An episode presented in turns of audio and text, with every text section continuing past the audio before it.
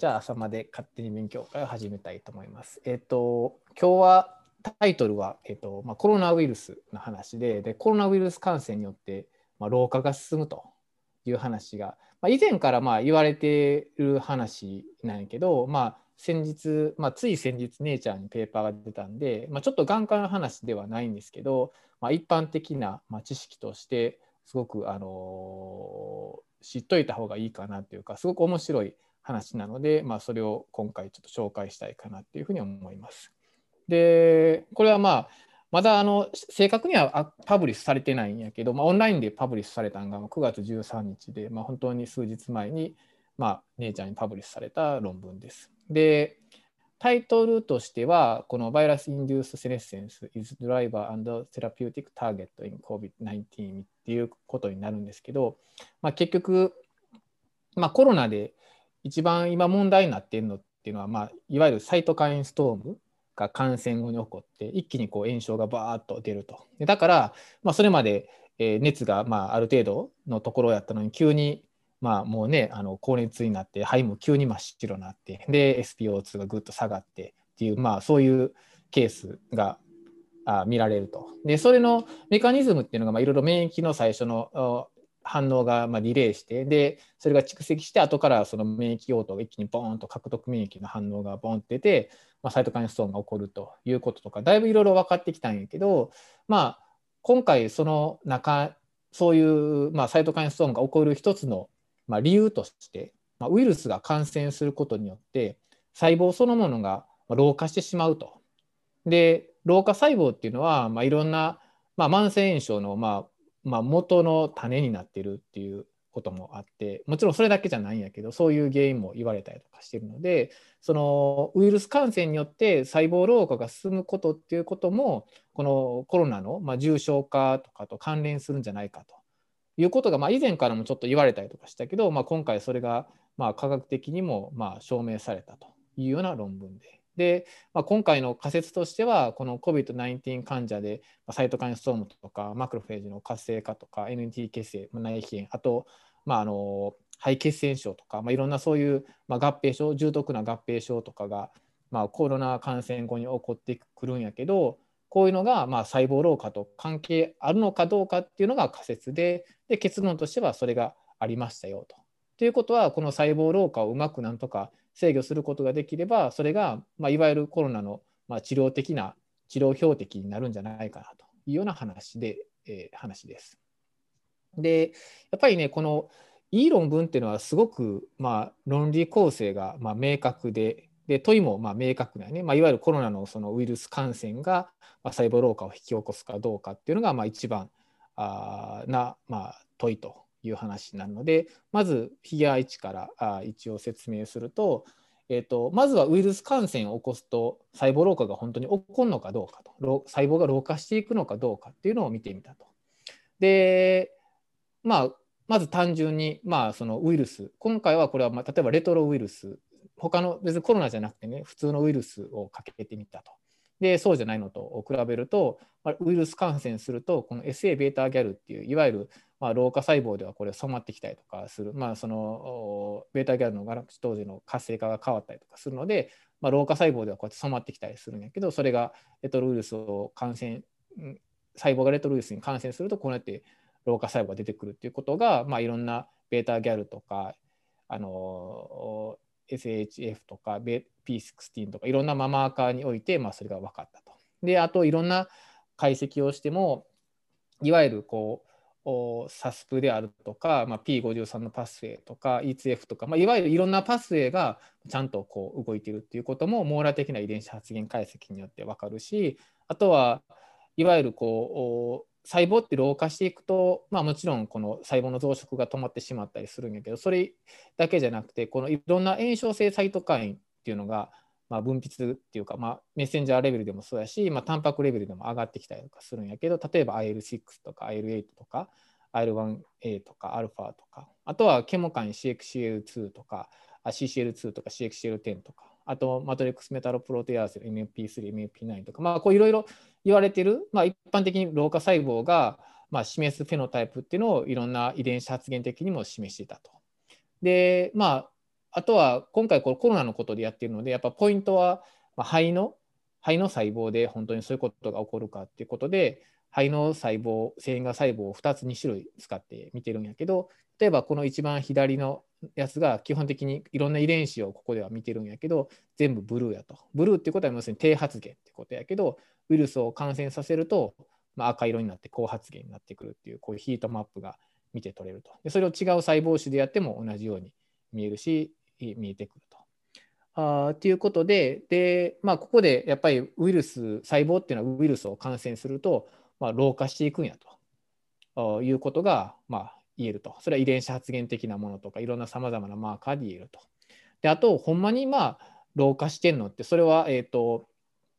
老化してるのかっていうのを見るために今度はその同じようにウイルス感染したんやけどいわゆる細胞老化の時にまあ、動いてくるいろんな標的遺伝子があるんだけね例えば P53 とかああとはこのミチル化とかが起こったりとかするんやけどそういうことを、まあ、ブロックしたらじゃあ、えー、老化しないかどうかと、まあ、老化のいわゆるプロセスを、まあ、ブロックするようなあ、まあ、いわゆる SH とか、まあ、SI とかを使ってブロックしてみるとやっぱりそれをするとウイルス感染しても老化細胞老化起こってこないということが分かると。ってことはやっぱりこのウイルスを細胞がウイルス感染して老化していくのはやっぱこの老化のいわゆる言われている老化のシグナルが動いて、まあ、老化してるんやってことが分かる分かったと、まあ、それをブロックすると老化しなくなるってことなので、まあ、このことから、まあえーと、やっぱりウイルス感染によって細胞が老化してくるってことがあ分かったと。でここまではずっとレトロウイルスで実際やってて、まあ、いわゆる一般的なウイルスってやっててじゃあ本当にこのコロナウイルスで SARS-COVID-2 でじゃあどうなんかっていうのを同じように見てみたと。でするとやっぱりこれも当然同じようになって、えっと、SARS-COVID-2 を、えっと、これは人の人の人の肺人の肺のなんか上皮細胞とかだと思うねんけどそれで感染させるとそうコントロールと比べて、まあ、さっきと同じように SA ギャルで85%ぐらいポジティブになっていくそんだけ細胞が老化しているのが、まあ、100個中80個ぐらいこう出てきたっていうことになるしいわゆるいろんなサイト界の発言とかもこうやって上がってくると。でそれをさっきと同じようにそういう、まあ、老化のシグナルをブロックすると、まあ、老化が起こらない感染しても老化が起こらないっていうことでやっぱり、まあ、コロナウイルスも同じように感染させると細胞老化が起こってくるということが分かったと。であと面白いことにいわゆる 3T3 細胞ってよく、まあ、培養細胞で使うマウスの細胞なんやけど、でそれが面白いことにエースを発現しないでね。エースってこの SARS-CoV-2 が、まあ、細胞に感染するのに大事なこのレセプターになエントリーレセプターになって、そういうのを介して、まあ、あの SARS-CoV-2 が細胞内に入っていくんやけど、あのまあ、角膜とか結膜でもこれは発現してる。まあ、レチナでもね、エースの話ってのは発現してるから、って言われてるけど、で、肺でももちろんこれが発現しているので、まあ、そこをターゲットにして入っていくんやけど、この 3T3 はエースを発現しないと。だから、レセプターを発現しないと。だから、えっと、3T3 には SARS-CoV-2 をこうやって振りかけても、当然エースがないので細胞に入っていかないと。だから、やっぱ老化もしないということも分かったと。ということで、やっぱりこのウイルスがやっぱり細胞内に入る入ることによって、老化のシグナルが動いて、細胞が老化していくっていうことがこのフィギュア1から分かったと。でこれを一応名前的にはバイラルバイラルインデューストセネセンスっていうことで VIS と名付けていました。で、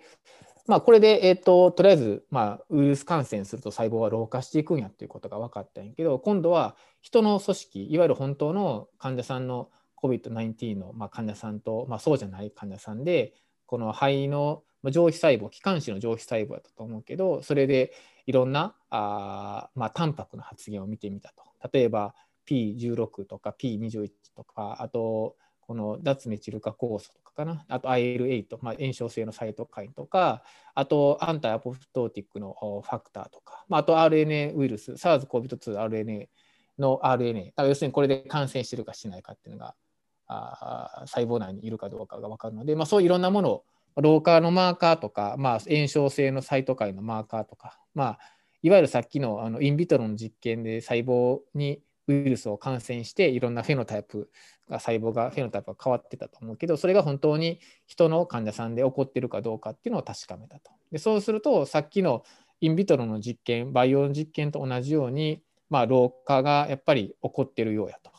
例えばここで見たら分かるように SARS-CoV-2 の RNA がまあしっかりこうあると、まあ、細胞が要するにそこにウイルスが感染しているという所見がある中で、まあ、あのコントロールではもちろんそれがないんやけどでコントロールではこういったいろんなあここで示すような、まあ、P16、P21、IL8 とか、まあ、いろんなものが全然染まってこないのに対して COVID の患者さんではたくさん染まっていると。要するにそんだけ、まあ、あ変化が細胞の変化が起こっていると。これはさっきの細胞培養の実験の結果と同じやと。でこれをもうちょっと網羅的にあいろいろ見てもまあえーと、コントロールと比べて COVID の患者では、えーと、このいろんなあ NF-κB とか L1α、L6、セルフィン1とか、まあ、いわゆるこれも老化に関連してくる遺伝子になっていくんだけど、それが全部軒並みに上がっていると。あと面白いことに、ここでまあ注目その後していくんやけど、あのマクロフェージもたくさん浸潤しているってことが分かってきたと。でコロナの患者さんで、例えばこれ CD86 で見てみるけど、これはマクロフェージの、まあ、活性型マクロフェージのマーカーになってる。まあ、M1 マクロフェージって言うんやけど、まあ、その活性型のマクロフェージがえー、普通ノーマルではほとんど、まあ、染まらってない、ほとんどいないのに対して、COVID では、まあ、それが15%ぐらい、えー、になっていると。そんだけ増えているっていうことになると。で、他にもこのいろんなパネルでいろんな炎症性サイトカインとか、まあ、これも老化に関係してくるいろんなあ、まあ、遺伝子、これは遺伝子のレベルで見てると思うんだけど、これも見てるんやけど、ヘルシーと,、えーと、と COVID-19 の患者さんで見てみると、明らかにこの COVID-19 の患者さんでは同じようなあプロファイルを示していると。で、それが、えーと、健康な人と比べて明らかに違う、このいわゆる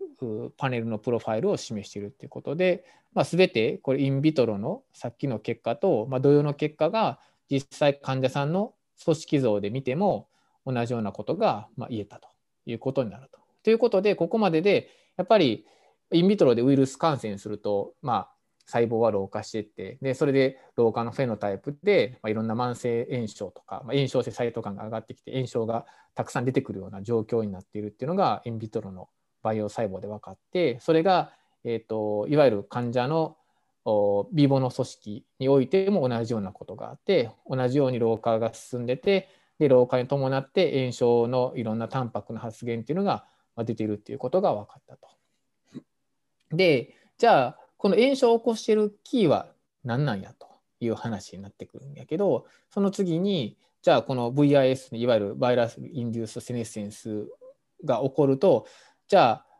何が起こっていくのかと。なんでなんであんな風に炎症がサイトカインストーンみたいなことが起こるのかっていうのをもう少し詳しく調べてみたと。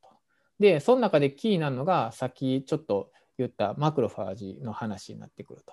で、まあ、COVID の患者さんでは、このようにあのマクロフェージがたくさん浸潤しているっていうことが分かった。で、これがもしかして何かあのキーになってるんじゃないかなということでもう少しこのマクロフェージと共培養するとかあそういうことをいろいろちょっと試してみてその老化細胞とこのマクロフェージとのインタラクションについて少し調べてみたと。でどういうふうなことをで調べたかって言ったら、えーとこれは、えーと、まずある細胞、例えばこれ肺の繊維が細胞を使っているんで、肺の繊維が細胞にウイルスをかけると。ウイルスをかけると、当然その肺の繊維が細胞はさっき見せたように、まあ、老化していくと。だからまあ老化細胞になっていくと。で老化細胞になると、さっき示したようにいろんな炎症が出てきたりとかするわけね。炎症性の遺伝子とかいろんなものが上がってくると。で、その炎症のサイトカインとかを、そのいわゆるマクロフェージまた別のマクロフェージにこうかけるんやと。で当然その体の中では細胞と免疫細胞っていろいろうろうろしてるわけね。でその細胞がまあ遺伝子を発現してくるのでいろんな遺伝子とまあ細胞が分泌していくと。でその炎症性細老化細胞から分泌されたいろんな炎症性のタンパクをマクロフェージにかけるとどうなるかっていうことを実験したと。でそうなると,、えーとこのように CD86 活性化マクロフェージの活性化が起こっていくっていうことが分かったと。でこれを、えーと、例えばさっき示したように、えーと、例えばウイルスを感染させるとこのように、えー、まあ、結局 CD86 のそのマクロフェージ、活性型マクロフェージがこうやって増えていくことになるんやけど、これをさっきやったように、その、まあ、老化のシグナルをブロックして、老化しないようにしてやると、同じようなことをしても、このいわゆる活性型マクロフェージは増えてこないっていう話になる。要するに細胞が老化しなかったら当然老化細胞にはならないので、さっき見せたような、まあ、いわゆる炎症性のいろんな、まあ、シグナルっていうのが入っていかなくなると。だからマクロフェージの活性化も起こらない起こらないと。ただそれがそうじゃなかったら当然細胞は老化していくのででその結果マクロフェージも活性化していくと。ということが、まあ、この図から分かってくると。でこれを他にもいろいろやってて例えばこれも、まあ、同じことを何回も何回も繰り返して違う細胞を変えて違う実験方法でやってるんだけどこれも、えー、と違う細胞でまたやってるけど、えー、と WI38 とか IMR19 とか、まあ、いろんなこの肺の線画細胞2つのセルラインを使ってやってるけどただの倍地だけやと、まあ、基本的に真っ青と。だからいろんな遺伝子とかタンパク、これ遺伝子かタンパクかちょっと分からへんけど、まあ、発現が低レベルやけど、えーと、そこにステネッセンス、まあ、あのウイルスをかけて老化したやつやとこのように真っ赤っかになってくるということが分かってきたと。これ両方これね。この赤いのが両方とも WI38 と IMR19 の老化細胞をかけたやつのマクロフェージの、まあえー、いろんなパネルになるけどいろんな炎症性サイトカインとかがどんどん上がっていくとそんだけマクロフェージが活性化して、まあ、悪いマクロフェージになってるっていう話だよね。でで、まあ、ここも一緒でこれも血管内細胞とかにとのインタラクションを見てるけどこれもかけるとこうやって細胞が老化してってまあ同じように炎症性サイトカインを出していくし、えーとあとはあのこのまあ、SARS、SARS じゃあのコロナでは、まあ、あの凝固のね、凝固時間の短縮とか血小板の活性化が起こって、まあ、結局それがあ血栓とかいろんなものにつながっていくということが知られているけど実際そのような現象っていうのも、まあ、あの見れたと。だからマクロフェージがこう活性化することによって、まあ、血小板の活性化が起こると。でこれを老化細胞を老化のシグナルをブロックすると、まあ、それの活性化が起こらないということが分かったし凝固時間の短縮っていうのもこうやって起こっていくということになってきたしあとまああのヒューベックって血管内細胞と、まあ、共培養して見てみるとやっぱりこれもあの血管内細胞に対する、まあ、細胞障害作用っていうのが出てきたっていうことでいわゆるコロナの病態を反映させるようなことがこの培養皿で全部見られると。でそれは老化細胞があって老化細胞が丸いその、まあ、炎症のタンパクを出してそれがマクロフェージを活性化させてそれが最終的に血小板の活性化とか凝固時間の短縮とか血管内細胞に対しての細胞障害が起こるっていうことがこの培養皿の実験で全部見えてきたと。ということでまあもともとコロナがいると。だからそこに感染する。で、マクロフェージでで老化細胞になって炎症を起こしてマクロフェージを活性化させてでマクロフェージがまたいろいろ細胞障害を与えたりとかいろんな変化を起こさせてで、まああいうことが起こっているんじゃないかなっていうことがこの今までのデータから推察されるということになると。でと考えるとじゃあやっぱりこのウイルスが感染する、まあ、ウイルスが感染してしまうのはもうこれは防げないと。まあ、現時点で、まあ、もちろんワクチンとか、そういろんな方法で防ぐ方法はあるけど、まあ、感染してしまった患者さんに対しては、もちろんそこから除くことはできないので、じゃあ、どうしたらいいんかと。えー、基本的にこのサイトカインストームとかを抑えることができたらいいよねっていう話なんで、それがまあ一つの治療ターゲットになるんじゃないかなと。で、それをいろいろ、今回いろいろ、まあ、あの因数分解して見ていくと、まあ、このどうやらウイルス感染がま細胞老化を引き起こしてそこからどんどんどんどん下流に、まあ、あのマクロフェージとかにつながっていくっていうことを考えるとこの老化細胞のところをうまく制御することができたら、まあ、いわゆるコロナの患者さんの新しい治療ターゲットになるんじゃないかなということがま推察されると。でそこで次にやったことがいわゆる最近すごくまあ注目されてるこの老化細胞をまあ直接除去してやるようなことをしたらいいんじゃないかなと。で、まあ、そんなことができるんかって、えー、まあ、あの思うかもしれへんけど、まあ、こういうのは今現時点でかなりまあ臨床研究とかも実際走ってるし、まあ、いろいろ世界中で新しいタイプの薬として、まあ、今すごくあの世界中で研究されているんやけどあの、まあ、セノリティクスっていう言葉があるんやけど、まあ、これはセノっていうのは老化っていうことで、まあ、リリティックっていうか、まあ、あのライシスっていうのはまあ細胞の,、まあ、あの除去とかまあ、そういう話なので、まあ、その老化細胞を除去するっていうことが、まあ、あだいぶいろいろできるようになってきたっていうかそういう薬っていうのが分かってきて、まあ、そういう作用を持つ薬っていうのがいくつかまあ見つかってきていると、まあ、それは日本からもまあ先日確かネイチャーかサイエンスかに確か出てたと思うけどそういう話とかもいろいろ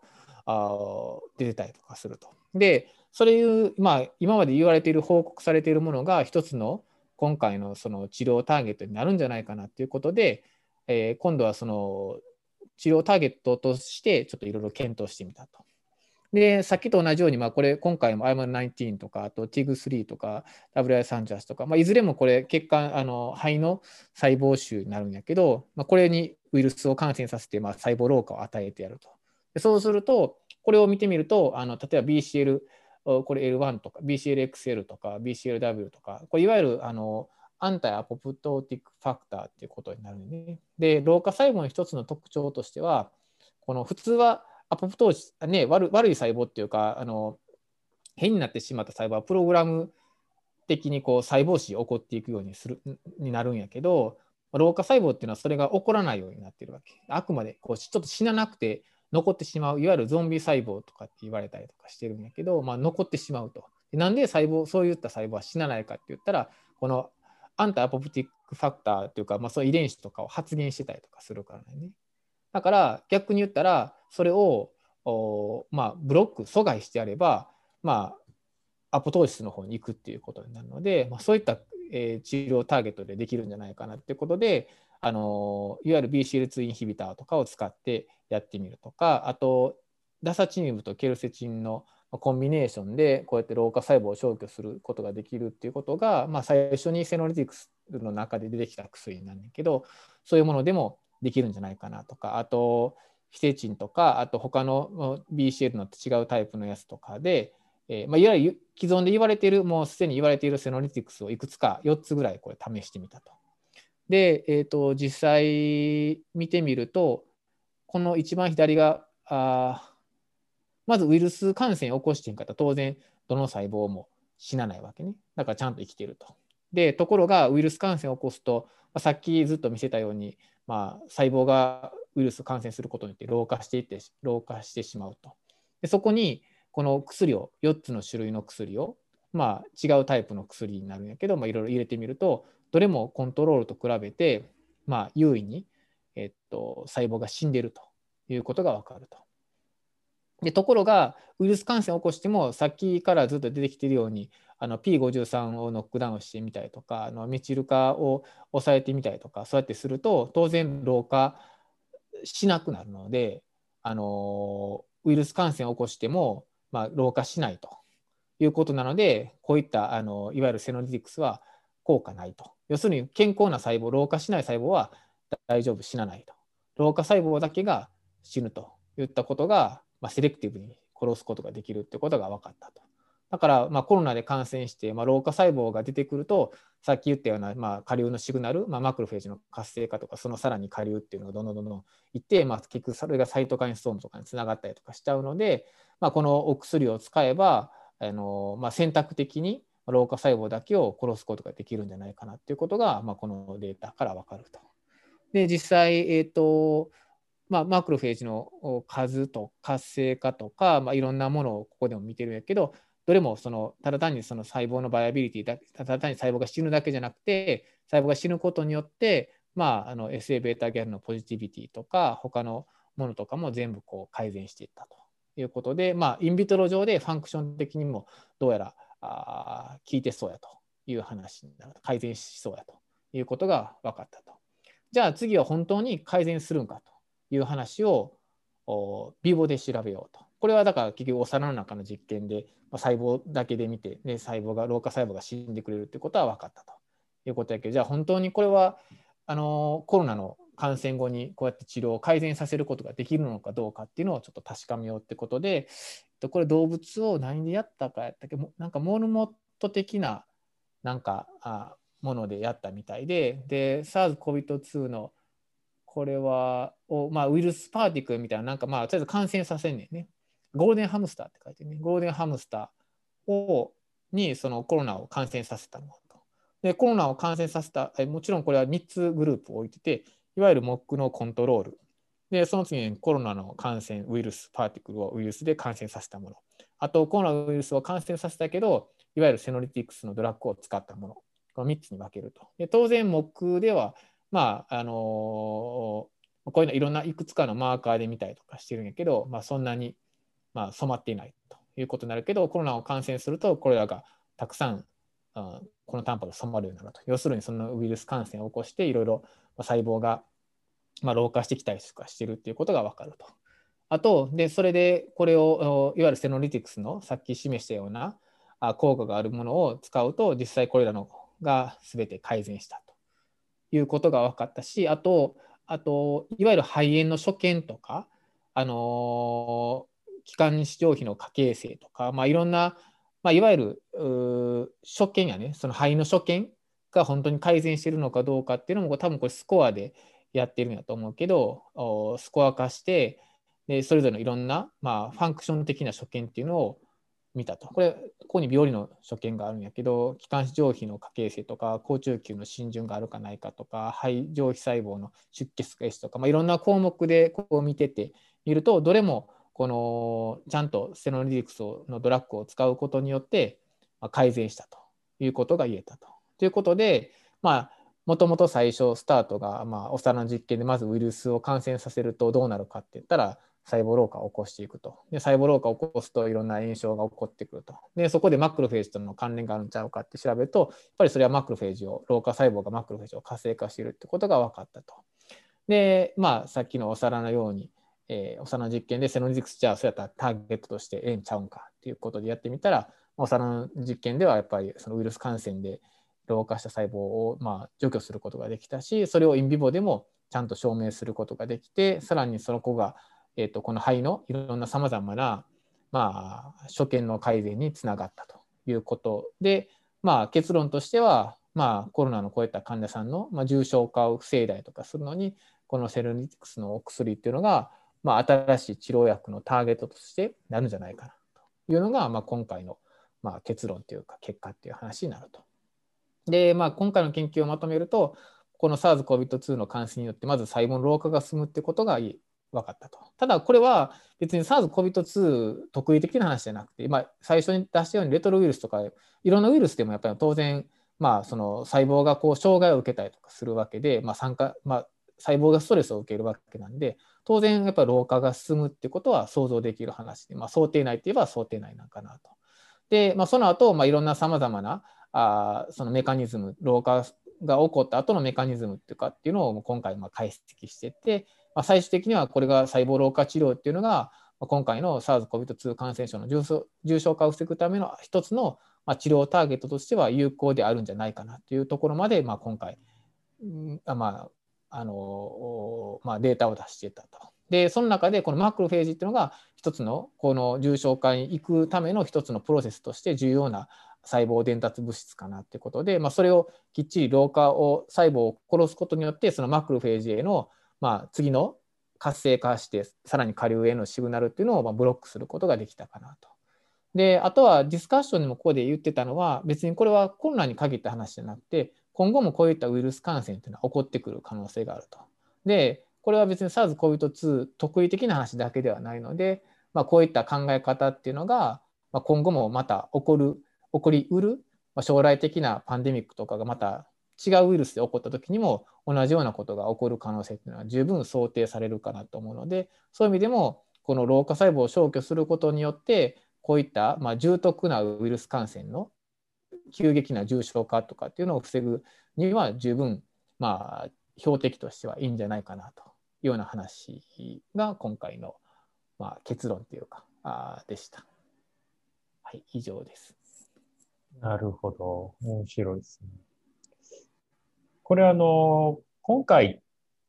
の実験では、その、うん、実験動物自体はもともとその、言ったら、老齢のとか、若いとかでの比較っていうのはしてないってことですかね。あ何歳のやつを使ったかまでは、ちょっと見てへんかったね。でもそれはすごく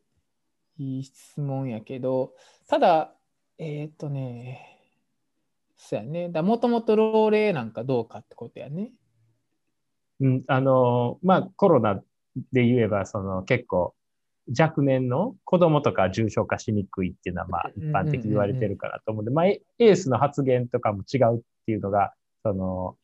ウイルスが感染成立しにくいっていうのにはつながってるっていうのも、その子供が重症化しにくいっていうのがあるかなと思うんですけど、なんかその老化っていうことであれば、その高齢者の方が重症化しやすいっていうのはもうまさしくその、もともと老化してる細胞だからっていうようなエピソードも考えれるのかなっていうところで、なんかその、マウスも、高齢のマウスの方がよりこう、あの、重症化してるような像とかがこれで見えるのかなっていうのをちょっと思ったりしたんですけど。これはね、どれでやってるかやな。まあ、あの、重症化、まあ、高齢で重症化しやすいっていう一つの理由としては、あの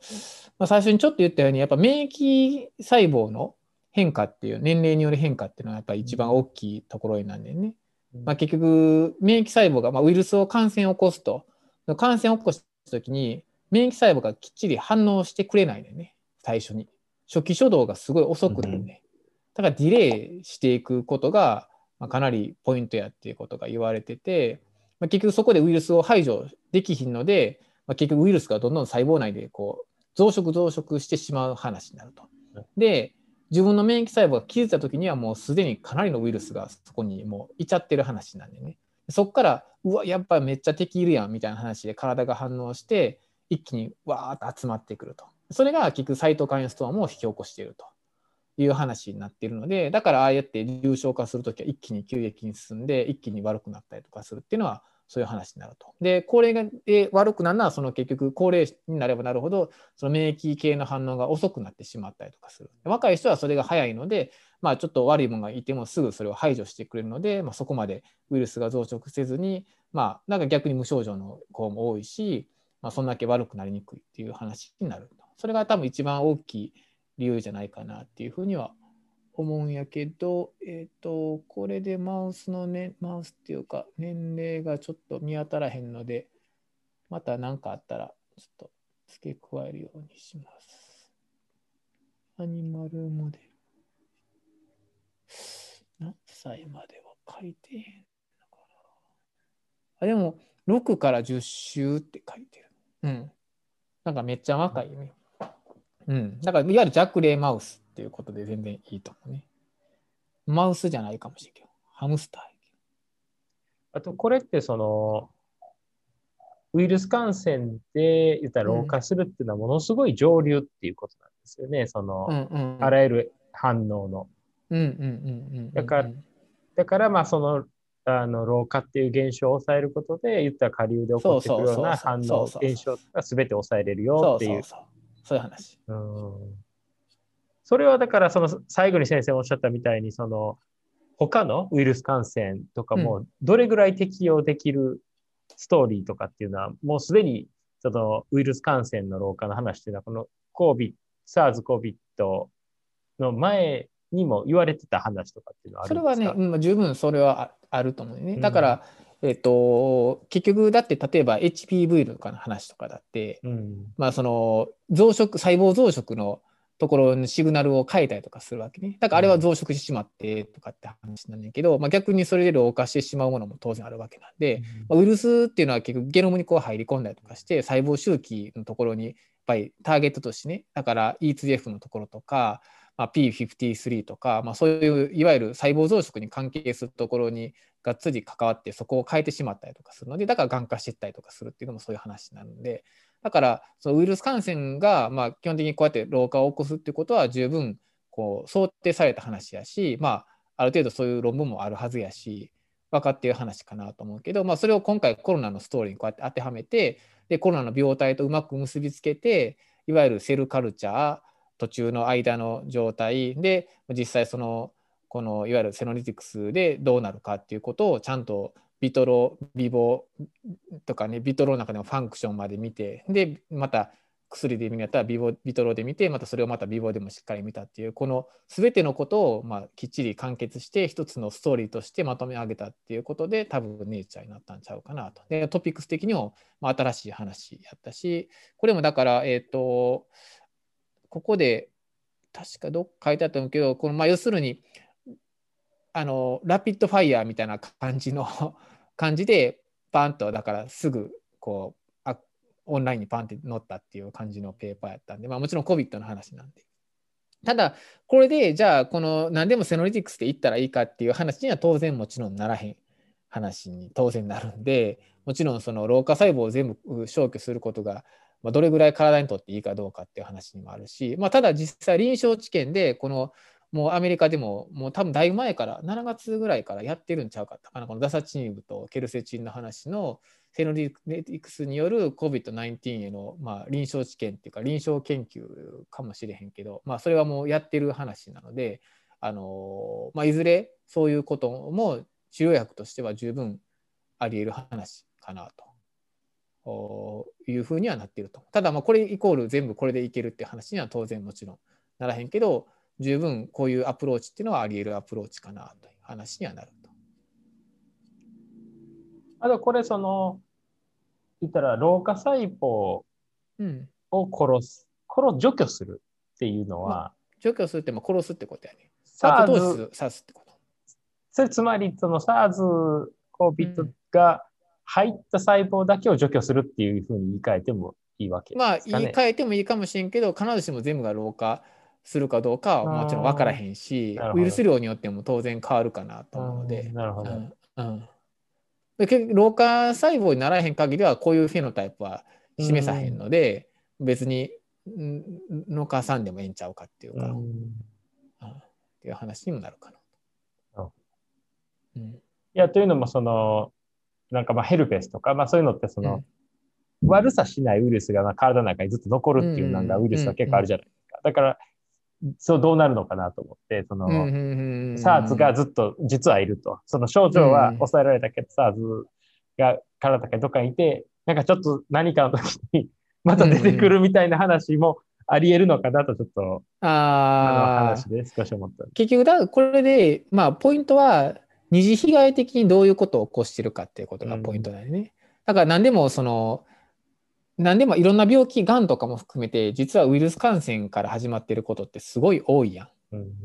いろんなんで。要するにそれぐらい細胞のゲノムが変わってしまって、細胞内のゲノムね、俺らの自分らの細胞のゲノムが変わってしまうから、ウイルス感染によってね。だから、まあ、がん化していったりとか、まあ、いろんな病気に、それが原因で、まあ、老化していくものも当然あったりとか、老化が早めたりとかする可能性も十分あるし、それが最終的に病気の発症につながったりしている可能性は十分あり得るかなと思うので、だから究極の話今回このやっぱコロナの話を介してやっぱワクチンの話とかっていうのがすごいこうみんなの中で身近になったと思うので今後もっといろんな病気に対してのワクチン化っていうのは多分すごい進むと思うけどね。いろんな病気に対してもっともっとワクチンワクチンってなっていろんな病気を発症しないようにワクチン化っていうのがそういう薬がどんどんどんどん開発されるんちゃうかなと思うけどね。だからもうこういうワクチンをもう事前に打っとくと。そしたら当然まあいろんなね、まあその今の子宮頸がんのワクチンにしても日本でもすごく改めてまたこういろいろ今ねやられていると思うけどあんなんも含めて、まあ、いろんな病気っていうのがかなりこうかかりにくくもう事前にワクチンを受けてこうならへんようになってくると。ただ単にそれはいわゆる感染症をにならないようにするためのワクチンっていうよりはもうその先のさらにその後に病気になっていく、ね、例えば胃がんにしたってそうやんか、そのピロリあのね、ピロリにしたってそうやし、うん、そういう感染を起こさないようにまず除菌してワクチン化していくっていうことが、うん、もっともっとコロナの今回のことをきっかけにもっとより一般化するかなと思うので、うん、逆にそういったワクチン化が今までなかったものがもっと進むんちゃうかな、EB とかにしてもそうやと思うしああいうのも含めてもっとあるんちゃうかなっていうふうな気はするけどね、それが多分大きい流れにこのメッセンジャー RNA のとかも含めて、もっとワクチン化の開発がもっと進むんちゃうかなっていうふうには思うけどね。まあ確かに。そうでしょうね。本当。うん、なるほど。面白いですね。やっぱ。そうやね。いやクリアにその廊下でいろいろ説明できるっていうのが、なんかいいですね。その、し、し一つその指標として。そうやね。うんまあでもまあ、面白いけど、えっ、と、実際どこまでこれがセネセンスバードンがどれぐらいあるかっていう話だよね。負荷が、セネセンスの負荷が。本当の本当でっていう。もちろんいろんなものが複雑に絡んでるし、例えばこれだって、やっぱ動物実験やからね。だからほんまに病態で起こってることとはまた違うし、もちろん免疫の老化っていうことも当然関係しているから、あのこんな単純な話だけじゃもちろん実際の人の話ではもっと違うかなと思うからね。これどこからなんですか、あのん？グループはどこの？あー、どこのグループになんだろうね。国ね、えー、っと、